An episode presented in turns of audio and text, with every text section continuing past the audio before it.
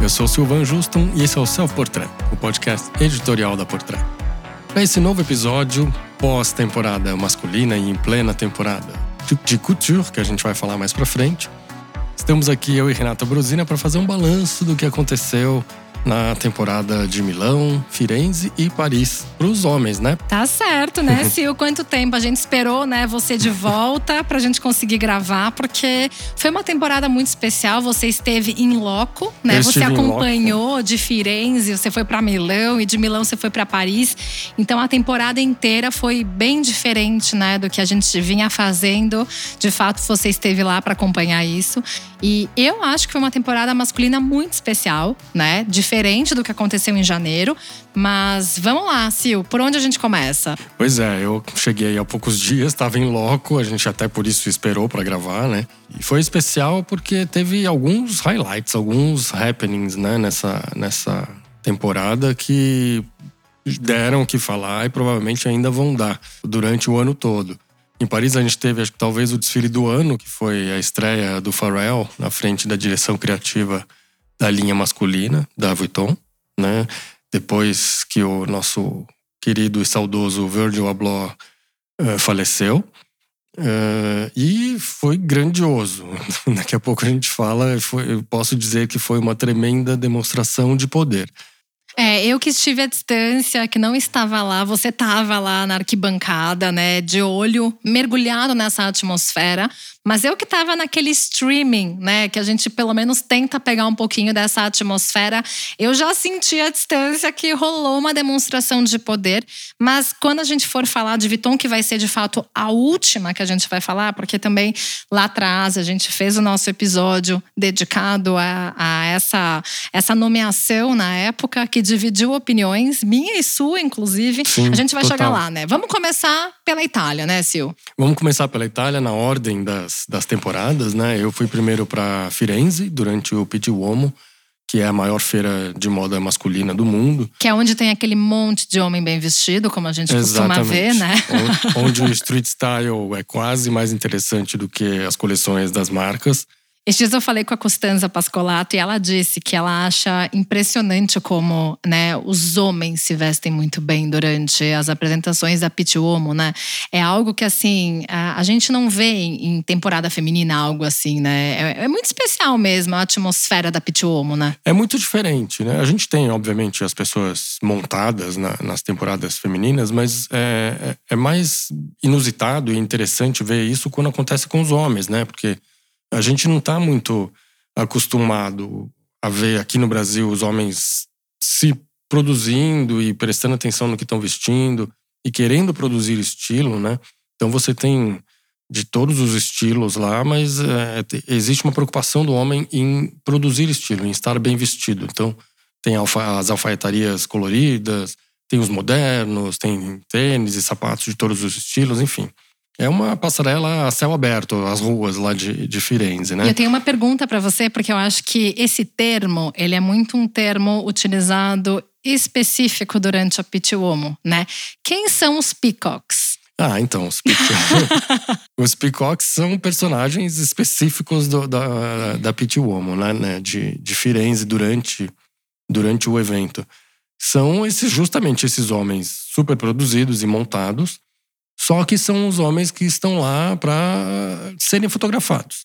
né? Nem todos estão para serem fotografados. Então, as pessoas se vestem naturalmente melhor, se produzem, pensam no que vão vestir, investem no, no look, mas não necessariamente para ser fotografado, né? São, são buyers, são profissionais da indústria que estão lá, então muitas vezes eles apenas são homens com estilo e de bom gosto que, que se vestem. Até porque tem uma observação que eu acho até interessante, né, da gente dar esse, esse parênteses, é porque assim, se a gente for falar, Pitti Uomo acontece em Firenze, né? A Firenze é uma cidade que respira a aristocracia italiana, Exato. né? Aquele lado mais montado, aquela coisa mais pintada, os palácios, tudo isso é muito Firenze, né? E a gente pode ver que grande parte desses nomes naturalmente tem, né, diversas origens, mas grande parte são homens de Firenze que esperam esse momento para se vestir também, né, com uma certa de uma forma mais pomposa. Mas se você for em Firenze, fora da Pitti-Uomo, você vai encontrar esses homens se vestindo assim, né? Exatamente. Na Itália, naturalmente, eles já já têm essa vontade de se vestir, de se produzir, né? O homem o homem italiano, ele ele gosta de estilo, ele gosta de moda, ele gosta de se vestir, gosta de ser diferente. Então isso já, já acontece de uma forma natural. Durante o, o Petit Uomo, os peacocks são os que ficam ali montados e parados num determinado local ali do, da Fortezza da Basso, que é onde acontece o, o evento, que é uma, uma construção medieval, né, super preservada, que é transformada num, num parque de exposições. Então acontece ali com vários pavilhões tal.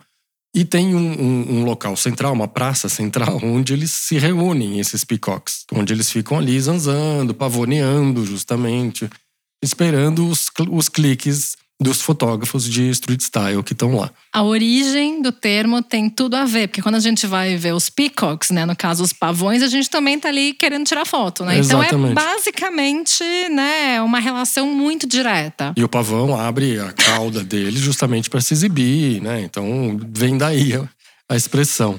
Maravilhoso, Sil. Agora vamos para as coleções. O que que você viu lá na Pitiomo? Então, entre eh, ali durante o salão você vê muitas as coleções ou nas araras ou eventualmente tem alguém vestindo, tal, mas é, são as coleções do verão 24, né, que a gente viu. Então, eu destacaria ali as terceiras peças muito leves que apareceram em vários desfiles, a gente vai falar disso aqui também durante o episódio. As terceiras peças, o que são? É, é a peça que você coloca por cima da sua camisa ou da camiseta, né? É peça 1, um, a parte de baixo, calça, bermuda. Peça 2, camiseta, calça. Terceira peça, um blazer, uma jaqueta. Você coloca ali por cima para arrematar o visual. E a grande tendência ali é essa terceira peça levíssima, né? Em materiais ou tecnológicos ou de linho tal, para você usar também no calor. Então, essa acho que é uma grande tendência do, do universo masculino. Mas o grande highlight de, de passarelas e de coleções foi o desfile da Fendi, que aconteceu em Firenze, né? Que geralmente ele acontece na Semana de Milão. Exato. Lá no headquarters que fica na Via Solari, né? Exatamente. Que lá é onde acontece tanto feminino quanto masculino de preta-porter. Isso. E aí, excepcionalmente, essa temporada ele foi feito, foi realizado ali nos arredores de Firenze, né? Em Capanuccia, onde há seis meses foi inaugurada a novíssima fábrica de peleteria da, da Fendi, que são os acessórios de couro. Né? Então, é uma fábrica super nova, é, toda, toda reformada e pensada sustentavelmente, é, que foi inaugurada recentemente, há seis meses. E fica num lugar chamado Banho a Ripoli, né? É, na região de Capanuccia, na Toscana. Fica meia hora, mais ou menos, de, de Firenze. Então a gente pegou o ônibusinho e foi, foi até a fábrica. E chegando lá, a gente fez um tour pela fábrica, visitou as máquinas super modernas, né? Porque ali é, uma, é um encontro de tradição e modernidade, né? Tem os artesãos todos, tudo é feito à mão, mas tem o auxílio das máquinas super modernas. Então é, é um choque de, de universos ali. Eu não sei se tem um pouco a ver aí, isso, mas normalmente quando a gente vai nessas fábricas, aí é uma pergunta. Se a tecnologia, muitas vezes, ela é usada para o corte, né? Para aquela precisão, para você não desperdiçar o material. Lá na Fendi é, é assim, né? É isso. E aí depois manualmente e tal. E, e aí durante, a gente viu os artesãos trabalhando e tal. E depois começou o desfile ali, foi ali mesmo no chão de fábrica, entre as máquinas. E, e foi uma coleção muito. Eu gostei bastante, assim. Eu, gosto da visão de masculino que a Silvia Fendi tem na, na, na marca, né? Acho que é um, é um homem jovem com uma, uma predileção pela alfaiataria, mas com, com injeções mais modernas, assim, mais street. Então, essa, por, se, por ser uma coleção desfilada na fábrica, tinha muita referência ao workwear os uniformes dos trabalhadores, dos Os aventais, né? Tinha, é. tinha algumas variações de aventais, alguns mais curtos, né? Que pareciam em algum momento uma jardineira, mas não era. Exato. Né? E aí alguns cintos, aqueles cintos utilitários onde eles põem as ferramentas tal, viraram, viraram micro saias que ela colocou por cima das calças de alfaiataria de pernas largas tal. E, e, e essa, esse toquezinho de, de feminino que, que deu, apareceu aí nas microsaias, que eram, na verdade, cintos utilitários, é, pontuou em diversos momentos do desfile, né? Tem, tem blusas cavadas, tem tecidos mais teoricamente femininos. Que parecem as frentes únicas, né? Quando a gente fala Exato. dessas cavadas, imagina que assim, parece frente única mesmo, Parece mas muitas. frente única. E peças que assim, são chemises, né? Ou seja, aquelas camisas mais alongadas. É, que parece os vestidos chemises femininos mesmo, né? exato, exato. Colocados por cima, de, por cima de calças.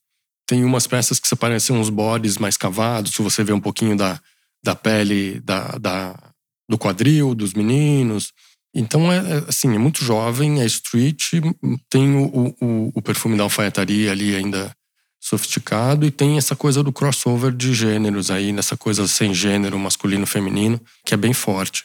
Então, é, é uma coleção super atual, assim, acho que a nova geração gosta e é um mérito da Silvia de ter conseguido atualizar essa, essa imagem da Fendi, né? Inclusive pós Karl Lagerfeld, que mesmo que não, não assinasse ali o, o masculino, mas a gente sabe que eles trocavam muita figurinha e ele acabava também dando uns inputs ali. É, na verdade, é aquela coisa, né? A Silvia, pro feminino, ela sempre ficou conhecida por criar os grandes ícones de acessórios, né? A Isso. baguete, a picabu e Que tudo mais. estavam no desfile masculino, que inclusive homens estão usando as picabus e as baguetes, né? E isso é muito especial, porque é, a- quando a gente pensa né, na coleção masculina da Fendi, sempre me vem aquela coisa do, do homem fresh, né? Porque Uhum. a, a minha grande crítica, normalmente, quando eu falo da Fendi feminina, é que eu não, eu não consigo encontrar essa conexão do homem da Sylvia Fendi para a mulher do Kim Jones.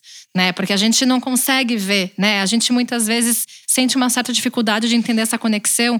E a Silvia, ela tem esse olhar para o frescor do homem jovem que a Fendi quer alcançar, sem deixar né, a essência da marca de lado, sem deixar os ícones. Então, se a gente vai ver a alfaiataria que ela propõe, é uma alfaiataria mais leve, é aquela coisa mais esporte, não é aquela coisa formal. Então, assim, isso é muito do espírito que a Fendi está procurando alcançar, né? E aí, quando eu falo lá do Kim Jones, é porque eu acho que talvez ele não tenha alcançado a ideia que a Silvia conseguiu alcançar no, no masculino, né? É, ela já tá fazendo há muito mais tempo, né? Então já tá mais maduro ali. Acho que ela tá.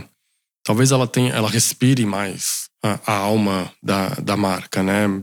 Talvez o Kim ainda precise trabalhar um pouco mais esse lado, mas com o tempo a gente espera que ele chegue lá, né? Com certeza, mas uma das coisas que eu mais gosto da Silvia Fendi, não só pelos shapes, mas pela cartela de cores. Uhum. Eu adoro a forma com que ela explora até os looks monocromáticos, que são, sei lá, no caso, teve o, o look marinho, né? Com a terceira peça, a segunda peça, a primeira peça. Full look marinho, a forma com que ela explora a textura. Teve um cardigan verde que eu achei lindo, que eu falo, eu quero um cardigan desses pra mim.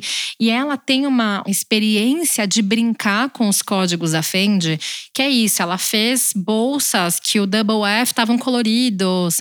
Então ela tem, ela saca muito isso, né, Sil? Ela saca, é até bacana você ter falado da cartela de cores, porque ne- nesse desfile especificamente, a cartela seguiu os tons que eles veem é, através dos vidros. A fábrica nova é toda envidraçada. Que máximo! E em volta da fábrica é verde. É, é- tá no meio, do, no meio do mato, assim. E eles fizeram paisagismo ali, plantaram oliveiras, eles vão começar a produzir óleo de oliva. Como né? o Brunello Cucinelli já faz. como o Brunello Cucinelli faz. Tem- enfim, eles pensaram nas espécies de, da, da flora ali, né? Do, que você vê através dos vidros da fábrica. E a Silvia quis justamente reproduzir na cartela da coleção os tons da natureza que ela vê através dos vidros ali. Então, tem todos os tons mais amarronzados, beijinhos, tem verde, eh, o tons, as cores das folhas, né? Através das estações. E o terracota, que inclusive é o tom da fábrica toda, né? A fábrica inteira meio terracota. E, e é uma, uma cor muito característica da, da, da região, da Toscana, inclusive. É, então, a cartela da, da- das redondezas e, e- e do, da natureza que está em volta da fábrica foi reproduzida na, na coleção. Olha, e agora me fala uma coisa. A gente não vai falar de vista, de fábrica, mas outra cartela de cores que eu gostei muito foi a da Prada. Muito legal. É, para mim foi um dos, dos destaques de Milão. A Prada fez um desfile muito forte, muito jovem também, muito fresh ao mesmo tempo. Instigante, como sempre, né? Nunca é óbvio ali o que a, o que a Prada propõe. teve uma cartela mais sóbria, com, com estampas florais, né? A, a maneira Raf e Miltia, né? É, e assim, a gente pode ver que nessa coleção, eu não sei, mas foi meu feeling, tá? Tá muito mais Raf do que Milcha. E porque eu vejo os shapes mais a cara do Raf, as composições de alfaiataria, né? Esses curtinhos, pró as próprias mangas lembram muito do que ele fazia na Jill Sander. Então, assim, essa composição de silhueta, para mim, ela tá 100% Raf. Não sei você, se o que, que é, você acha? Tem, tem, muito do Raf mesmo, principalmente a história das mangas. E Exato. a história das mangas, ela, ela da onde vem a história das mangas, né? O, o, ponto de partida da coleção é a camisa. Então tudo foi construído em forma em volta da camisa. Então, então os tecidos são de camisaria. Então quando você vê um blazer, na verdade ele tem, ele faz vezes de camisa que vai de encontro àquilo que a gente estava falando na terceira peça. É um blazer levíssimo, parece uma camisa que você pode usar diretamente sobre a pele. E eles usaram insistentemente sobre a pele para dentro do, do, das bermudas de, de cosa alto, que né? eu achei lindas. São lindas e com as mangas ultra compridas, que é uma coisa bem Ralph Simmons, né? Não, super. E, tem a, e é uma pegada que ele fazia na própria marca dele, né? Exato. E é uma coisa muito interessante que a marca homônima, que não existe mais, tadinha. Mas assim, ele sempre gostou de explorar muito o comprimento de mangas, né? Isso que foi uma das coisas que mais me deixou impactada, porque quando ele trouxe para os blazers, que é isso, eu assistindo o desfile, eu não tive essa impressão de que as peças, os blazers eram feitos de tecido de camisa, né? Mas ao mesmo é, nem, tempo. Nem todos, né? Tem, tem alguns, alguns que são, outros, outros não. Mas eles são tão leves que a ideia é que eles pareçam camisa. Sim, e é muito interessante porque ele conseguiu explorar essa história das mangas de, de formas tão ousadas, tão interessantes, que é, é por isso que talvez eu fiquei com a impressão de que essa coleção tá muito mais rápido que Milcha, né? É, porque as mangas, as mangas são muito presentes ali, né? Exato, são, são muito exato. fortes visualmente. Então tem, tem, tem essa coisa aí, o Raf tem a coisa da manga. O Raf tem a coisa da manga, inclusive com as mangas abauladas, né? Das grandes bombers que viraram marca registrada, né? É, então isso é, é, um traço muito forte dele.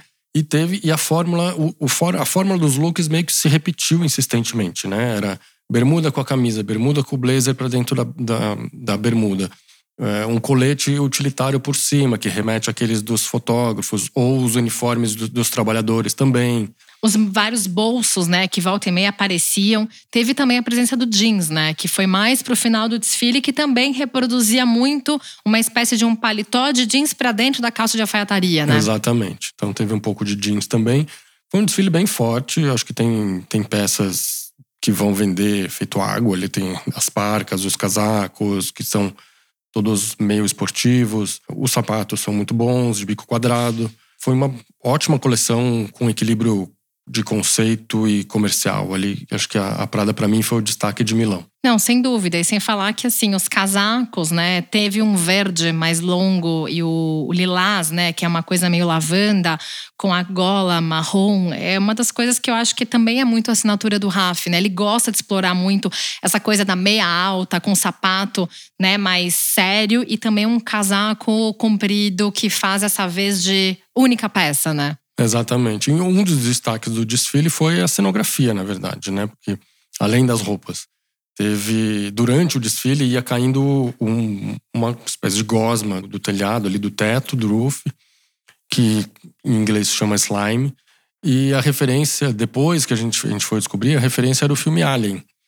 Que quem, para quem assistiu Alien, o Alien soltava aquela gosma meio transparente, meio verde, e então tinha essa, essa conexão meio futurista ali no, no desfile também. E, e, e o, ele estava todo cenografado como em metal, né? Então era, o cenário era todo metalizado, parecia uma indústria, uma fábrica mesmo, meio futurista, assim. Então é, é, teve essa, essa brincadeira também que chamou muito a atenção no desfile. É, o Raf gosta muito dessa ideia futurista de alguma certa forma, Sim. né? Ele sempre traz uma referência que seja para as coleções dele, assim, dele da Miúcha, mas assim, o que está aparecendo é que a Miúcha está deixando mais a Prada cada vez para ele, né? É, vamos ver. Pode ser uma passagem de bastão de fato aí, né? É, por enquanto não, mas, mas, a gente vai falar de outra coleção que chamou atenção, né, Sil? E também atenção para o nível de continuidade, né? Que foi a da Dolce Gabbana, que na temporada passada deu aquela, aquele impacto por virar uma marca que aposta muito no minimalismo, nas peças mais simples e deu uma certa continuidade para esse mood, né, Sil? Deu, eles continuaram na coisa minimalista e meio com pouquíssimas cores. Não tem estampa, a estampa que tem é um poá e tem listras, tipo listra de giz, tipo clássicas, né, de tênis, as, as famosas riscas de tênis. E tem um pouquinho de, de xadrez, mas é muito pouco, muita pouca decoração. De novo, mais uma coleção minimalista da Dolce. E eu achei essa mais interessante que a outra, porque a outra era muito calcada na alfaiataria, né? Que é uma Exato. coisa, uma alfaiataria mais clássica, que é o, o, o savoir-faire original de, de Domenico Dolce. Mas nessa tinha uma coisa, uma brincadeira mais de, de mais moderna, eu achei. tinha coisa... textura, transparência, é. tinha sobreposições bordados. Tinha essa brincadeira de masculino e feminino. Isso, que eles conseguiram trazer para o masculino. Se a gente for falar do masculino da Dolce, considerando que a temporada passada eles começaram a olhar mais para os seus clássicos, né? E foi basicamente isso que o Domenico Dolce, eh, pelo menos ele falou naquela entrevista que ele queria muito reviver a essência da Dolce Gabbana. Nessa a gente começa a ver algumas referências do feminino, né? Exatamente. Então, por exemplo, a renda estava muito presente na coleção, que não era algo muito usado na Dolce masculina, né? É, eram pitadas, né? Dessa vez tem, as, tem, tem muita transparência, tem as rendas, tem blusas drapeadas, bem femininas, assim. E tem muita pele à mostra, claro, que tem uma coisa de sexy que eles mantêm muito, muito acesa. O acetinado também foi tem usado acetinado. dessa vez, né? E, e eles resgataram e re, reviveram clássicos do próprio repertório, né? É, como alguns casacos, como as cerolas, que são uma marca registrada da marca. Principalmente da... década de 90, se a gente Exato. for lembrar dos principais anúncios da Dolce, tinha umas cerolas lá, né? Sem dúvida. E o, e o legal é que eles botavam uma etiqueta com o ano da peça, no ano que ela foi lançada originalmente. Então eles bordaram a etiqueta na peça. Então você conseguia identificar uh, de que ano era aquela releitura. E na, na, na cartela tinha muito pouca cor, assim, tinha, tinha bege, preto, branco, cru, off-white, um pouquinho de marrom uh, e cinza. Acho que, acho que, se eu não me engano, era só isso. E tinha, claro, obviamente, a alfaiataria impecável deles, que, que agora tem nos, nas calças, nos costumes, casacos mais compridos, overcoats. É uma coleção que segue ainda a veia minimalista e mais adulta um pouco, né? Que a Dolce andou enveredando por uma coisa bem jovem, meio street, meio rede social, né? Querendo agradar a geração Z.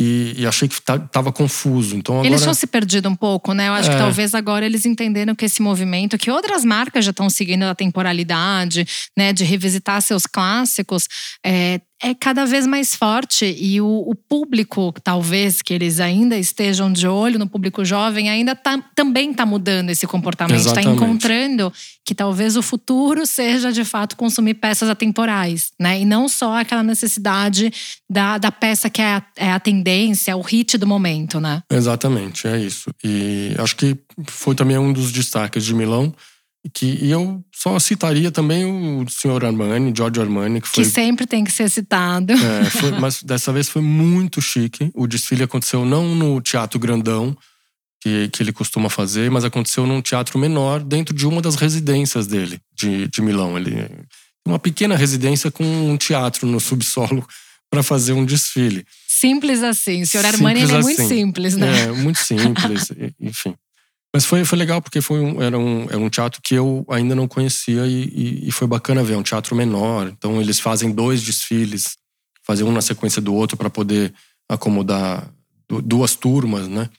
E foi muito chique, é, com muitas referências ao, aos 80 sempre, né? O uhum. Sr. Armani adora a década de 80, mas não tem cheiro de antigo, sabe? Não, não cheira a naftalina. É, é novo, é fresco Ele tem um monte de terceira peça levíssima. Muitas. Tem desde as bombers, que em algum momento aparece, tem os casacos de alfaiataria, que são os clássicos do Sr. Armani, tem os cardigans estampados. Enfim, o Sr. Armani, ele revisita os seus clássicos toda a temporada, mas é isso, ele revisita de formas que a gente fala, nossa, tá com cara de, sabe, de coisa fresca, né? É. Aquele olhar mais atento. E assim, e eu acho que o movimento do Sr. Armani, ele sempre mostra e prova que é possível possível que a moda seja atemporal mesmo. É, ele é o mais atemporal. Ele Você não consegue... tem nada. Não é. reinventou nada nesse desfile, mas é tudo muito elegante, sabe? As os materiais levíssimos e ao mesmo tempo super sofisticados. É um homem contemporâneo que tem uma silhueta mais atual, que não, não fica datado. Então, mais uma vez, Sr. Armani mandou muito bem. Exato. E se a gente for falar na cartela de cores, também o clássico, marinho, é. vermelho, é. tem obviamente, né, o preto que ele gosta de trabalhar bastante, tem a ala das peças brancas. Então assim, é isso que você disse. O Sr. Armani, ele toda temporada ele consegue mostrar que é você pode seguir os seus códigos, você pode seguir muito esse olhar da moda temporal sem mostrar que você está cheirando naftalina, né? É, exatamente. É isso. E, e tem todos os clássicos dele estavam ali revisitados. Os coletes, os blazers de colarinho redondo, né? A gola mal, que, que a gente chama na, na Europa. Que ele adora, que, que tem uma adora. referência né, asiática, da tem cultura asiática. asiática. Exatamente, que ele gosta muito os cardigans todos que ele gosta, os blazers alongados, acetinados. Então tava tudo ali, tudo muito elegante. É, o Sr. Armani arrasou de novo. Exato, com os acessórios também, então teve lenço, teve né, aqueles, es, aqueles echarpes longos que você consegue se imaginar usando na pulha, que é muito vibe Sr. Armani, né? totalmente, totalmente. E foi dali, do, do desfile do Sr. Armani, eu voei quase que diretamente para o aeroporto para ir para Paris e lá acho que teve dois desfiles que a gente pode destacar assim.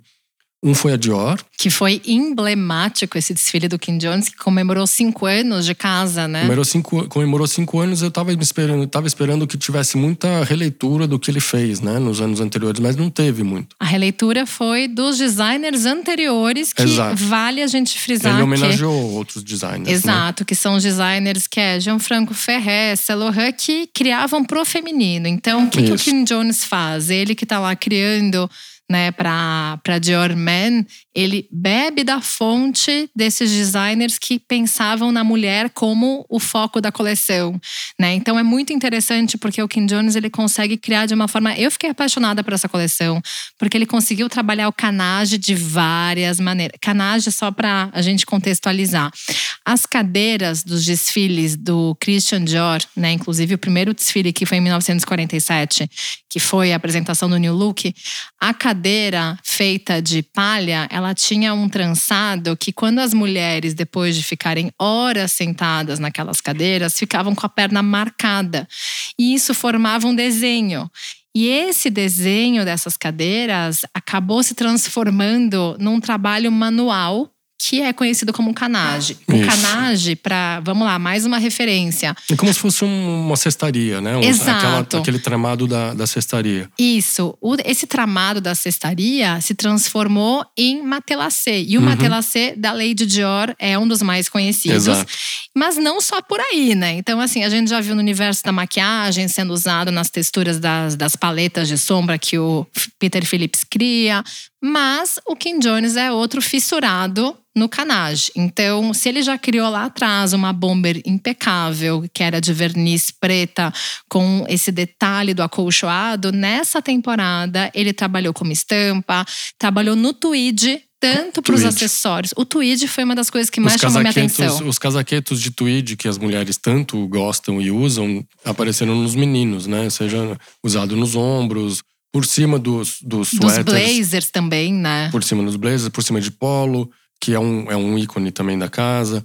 O, o, o suéter com o, o canage, com o print de canage também é, apareceu por baixo do, dos, dos casaquetos de tweed. Os, os bordados, né? O canagem em formato de bordado nos é. cardigans. Assim, essa. essa, é muito essa, preciosa. Não, essa leva de, de canagem que o Kim Jones fez foi um negócio que fez meu coração, sabe? Sabe aquele quentinho de você falar que, nossa, que legal, porque essa, essa fase do Kim Jones é muito interessante, porque antes dele era o Chris, né? Que criava, o Chris Van Ash que criava para Dior.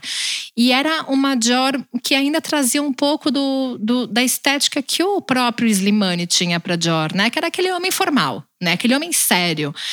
O Kim Jones, na época da Vuitton, ele não tinha esse espírito colorido, essa coisa vibrante como ele tem na Dior.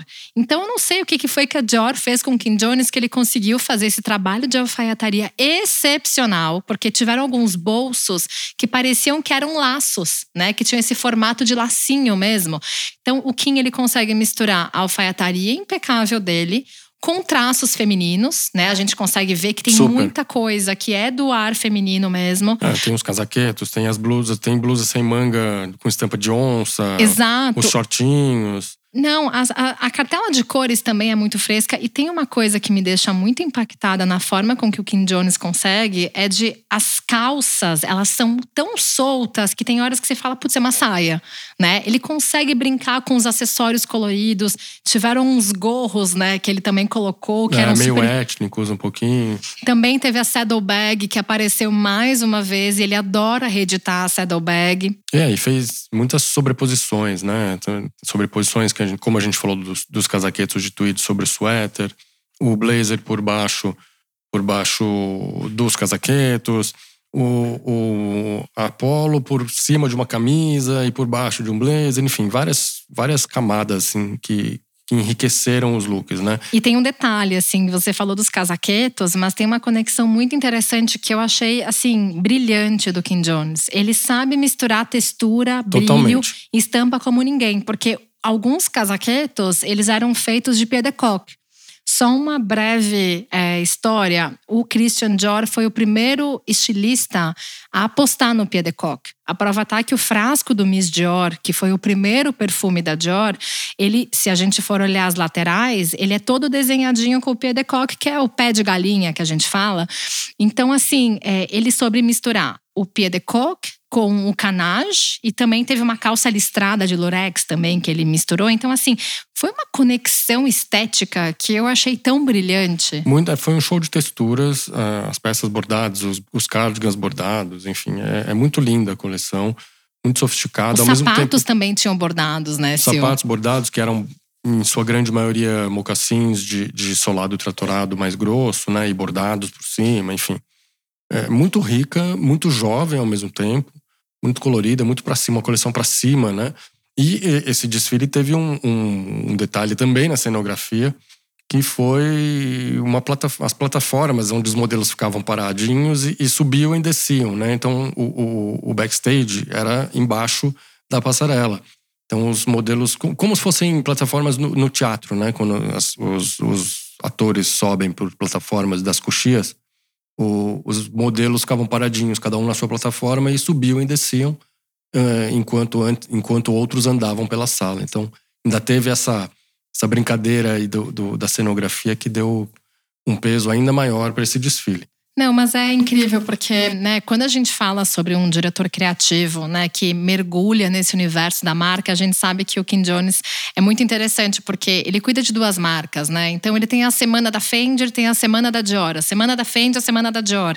E ele mora em Londres, então você imagina como é que você vai equilibrar uma semana de uma marca que fica em Paris e a outra em Roma. Então é, é deve ser uma composição de agenda completamente caótica, mas ao mesmo tempo dá para ver tanto que a Dior, ela tem um amor do Kim Jones, né? Porque ele se dedica muito a revisitar o tempo inteiro ícones de outros diretores criativos. Ele é muito carinhoso com o histórico da Dior.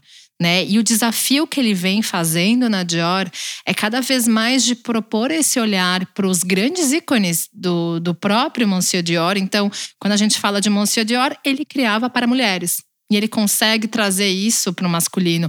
Algo que, né, como eu falei antes, na época do Redi Slimane, na época do, do Chris Vanache, eles criavam a imagem do que eles encontravam pela Dior. né? Na época era Dior Homme, não era Dior Man, como é hoje. Então, eles criavam uma ideia de Dior. Já o Kim Jones, não. Ele consegue misturar tudo né, a expertise dele com as referências da Dior e criar uma imagem da Dior que é muito coerente com que, né, o que de fato seria a Dior, né? É, é o playground dele, ele tá muito à vontade na Dior e, e a cada desfile ele se supera. Agora, outra marca do grupo da LVMH, que foi talvez né, o desfile do ano, como a gente já falou, e que eu nunca vou esquecer que o desfile atrasou tanto que eu escrevi para você, falei, Sil, será que meu streaming tá atrasado? E você falou, olha, a Rihanna não chegou ainda. e aí eu falei, bom, então, puxa, até ela é, chegar. Eu, eu, não senti esse atraso todo lá, porque assim, era tanta informação. Você entrou num barco, era né, tanta informação, tanta coisa acontecendo que a gente ficava ali observando tudo acontecendo e eu esqueci completamente de que horas estava marcado o desfile. É, é, a experiência toda foi muito surreal, assim. A gente pegou um barquinho no, no Rio Sena que nos levou até a ponte, porque a, a, a senhora LVMH simplesmente fechou o Pont Neuf, que é uma das pontes mais famosas de é Paris. É a mais antiga de Paris também, é, né? Famosa, então tá na literatura, tem, enfim e que, que fica em frente à sede da LVMH, inclusive, né? Tem a, a, o Cheval Blanc ali, o hotel, tem a sede da, da LVMH e a Samaritaine atrás. Ou seja, é a cidade da LVMH é, 100%. Eles estão eles estão em casa ali. Exato. E aí eles simplesmente fecharam a ponte, o nosso barquinho nos levou até a ponte, a gente saiu na frente do, do Museu d'Orsay, ali do museu, que fica, sei lá, 500 metros do, do desfile. Aí a gente foi de barquinho que tinha uma entrada por baixo, né? Que você já saía em cima da ponte. E aí chegando lá, tinha aquela coisa gigantesca, uh, muita gente. Então, a gente achou o nosso lugar, ficou ali parado e esperando. A gente viu que já tinha um, um coral na, na, na, passarela, que é o coral o, o Virginia Choir Voice of Fire, né, que é um, é um, é um coral da Virginia que chama Voice of Fire, com, com quem o, o Pharrell gravou um, uma música que foi cantada durante todo o desfile, né? Que e é Virginia é a cidade do Pharrell, Virginia, né? É, Virginia é o, a cidade. E a música Joy, Unspeakable, que foi cantada durante todo o desfile. Mas aí, voltando para o nosso momento pré-desfile, né, eu ficava ali olhando, eu nunca vi tanta celebridade de calibre gigantesco reunida num mesmo lugar, assim, no mesmo evento. E não que elas tenham sido contratadas, essa é a questão, né? Porque assim. Cara, eles... assim, a grande maioria devia estar ali por amizade ao Pharrell. Sem, sem assim. dúvida, sem dúvida. Você acha que o Jay-Z, é, é, ele tava lá pago? Não, né? No Com máximo ele ganhou a, a, acomodação, o hotel. Pelo menos, né? Do tipo assim, ou talvez o casaco. É, enfim. Ou ele tava com um gorro Obviamente da Vuitton. todos… A, a Beyoncé tava junto, né? Mas é, a, a roupa dela não, não me parecia Vuitton. Mas enfim, não que precise ser. E era desse nível, o nível de, de, de celebridades. Então era Beyoncé Jay-Z, Lewis Hamilton, LeBron James, eh, todos os rappers possíveis Rihanna, e imagináveis. WhatsApp Rock. E aí, bom, aí começa o, o coral ali a cantar a música Joy. E, e, fica o desfile inteiro cantando a música, que é uma composição com o Pharrell. E, e aí começa o desfile de fato. E visualmente você não, não, não, distingue muito do que era na fase Virgil, Virgil, porque continua com a pegada black, continua com a pegada street, é, né, streetwear, muito meio fun, mas ao mesmo tempo eu achei mais comercial. As peças amplas, né? É. E o, o Pharrell foi muito esperto, que obviamente quando você acaba de chegar, muitas vezes o que acontece é fuçar nos arquivos e remixar clássicos, né? Foi o que ele fez. Ele pegou o Damier, que é um, uma das padronagens mais famosas da, da Vuitton, e remixou ao infinito de todas as cores, com looks inteiros, uh, coloridos, no, na alfaiataria, enfim, de todos os jeitos. Os pixelados também na versão os meio Atari, né? É, e tem essa a nova estampa, vamos dizer assim, que é o Damouflage, que é uma, um, um, mix do, do Damier com camuflado, né? Que dá essa, esse aspecto meio pixelado ali também. Uh, então, isso foi o fio condutor da coleção. Então, tem, teve de tudo. Assim. É, é, um desfile gigantesco, com muita informação. Teve As malas ganharam destaque, né? foram carregadas como troféus por carrinhos de golfe na, na, na passarela. Uh, enfim, foi, eu achei uma, uma belíssima estreia. Achei uma belíssima estreia do, do Pharrell com uma pegada comercial, além de ser grandioso, né? Teve ali um, um ótimo comitê de boas-vindas, vamos dizer assim. Sem dúvida. Tanto da LVMH quanto dos amigos e do showbiz todo que estava ali reunido. E tem a coisa da força black que o, que o Virgil colocou na, na Vuitton, que continua muito presente com, com o Pharrell, né? Então, e tem aquela coisa do se você quer, você consegue você consegue chegar num posto desse, né? E, é aquela coisa, se você quiser, você pode conseguir. Se você precisar, você pode ter. É, que era a realização do Virgil de ter chegado ao posto de diretor criativo de uma marca desse tamanho. Exato. E que a mensagem foi passada e continua vigente ali, né? Que foi passada de novo pelo Pharrell, pelo, pelo Coral. É, a mensagem ainda é essa, de que o negro está numa posição de destaque e que é possível chegar lá. E é uma coisa interessante, né? Porque se a gente for resgatar muito de quando foi anunciada, né, a, a esse cargo de direção criativa para o Pharrell, eu lembro que rolou muito nesse assunto do que, que é buzz, o que, que não é, e de fato, eu acho que vale a gente, né, o tempo inteiro se questionar o que, que hoje é o papel de um diretor criativo, né? O próprio Pharrell disse é, faz um, um tempinho antes do desfile que ele não precisou estudar música para poder ganhar um Grammy. Exato. E ele ganhou vários, né? É, o Pharrell, ele não precisou ir para St. Martins para aprender. E de fato, eu estudei na St. Martins e eu sei que lá é muito mais networking do que você sair de lá para você de fato aprender alguma coisa. E, e, e, tem, e tem uma verdade dentro de tudo isso, porque né, essa atmosfera tudo que ele conseguiu mostrar na passarela, e ele de fato entrou com todo o time no final Levou todo o time do desfile, é. ele apresentou, ele, ele, ele celebrou esse momento, ele mostrou muito grato de ter essa turma com ele, mas ao mesmo tempo ele entregou o que era esperado. Né? A Louis Vuitton não ia correr o risco de não apresentar uma coleção bem feita pelo Pharrell. E assim, a coleção inteira ela é muito coerente com o que a gente esperava, né? Não é que ele ia aparecer e ia começar a fazer uma alfaiataria sisuda. A gente não imaginou isso.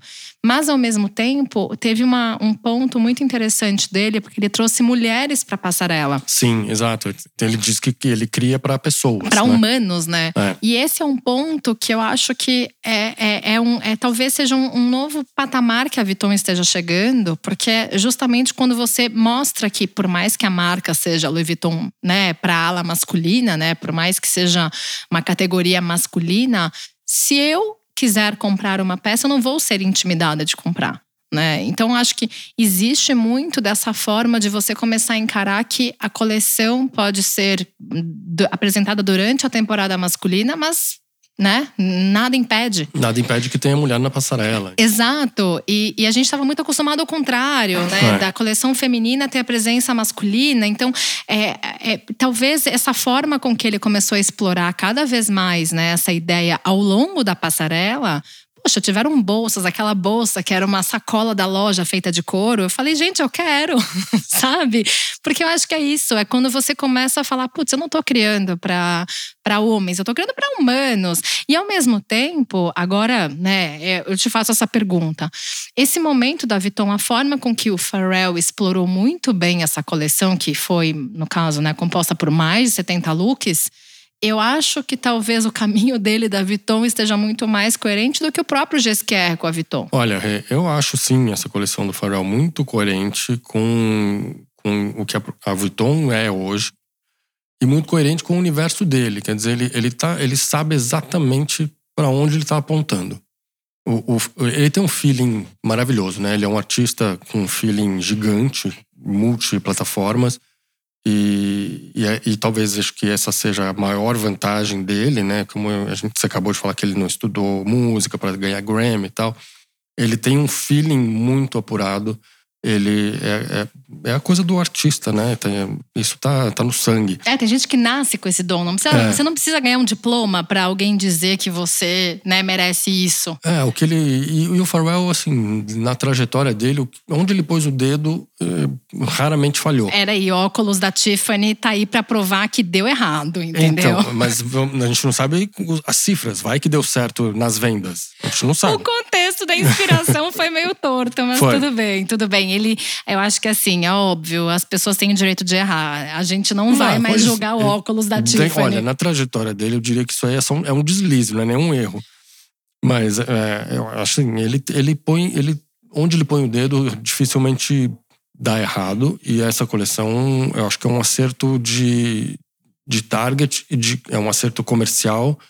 É, ele acertou em reunir as pessoas e, e criar aquele clima é, que era o clima que era a sementinha que o Virgil tinha plantado há cinco anos. Então, acho que foi um golaço, assim, foi uma belíssima estreia, não só pelo tamanho do, do evento, mas pelo que ele entregou. Exato, exato. Então, vamos, eu tenho certeza que vai ser um sucesso de vendas.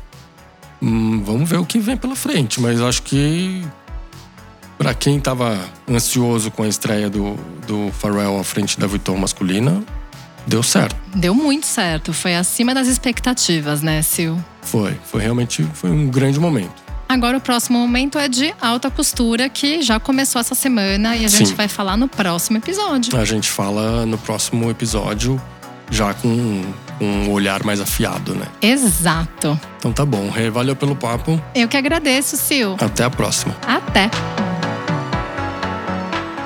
Trilha, a mixagem e a masterização do Self Portrait são do Edu César. A edição do Arthur Canto e a direção do Alan Eliezer.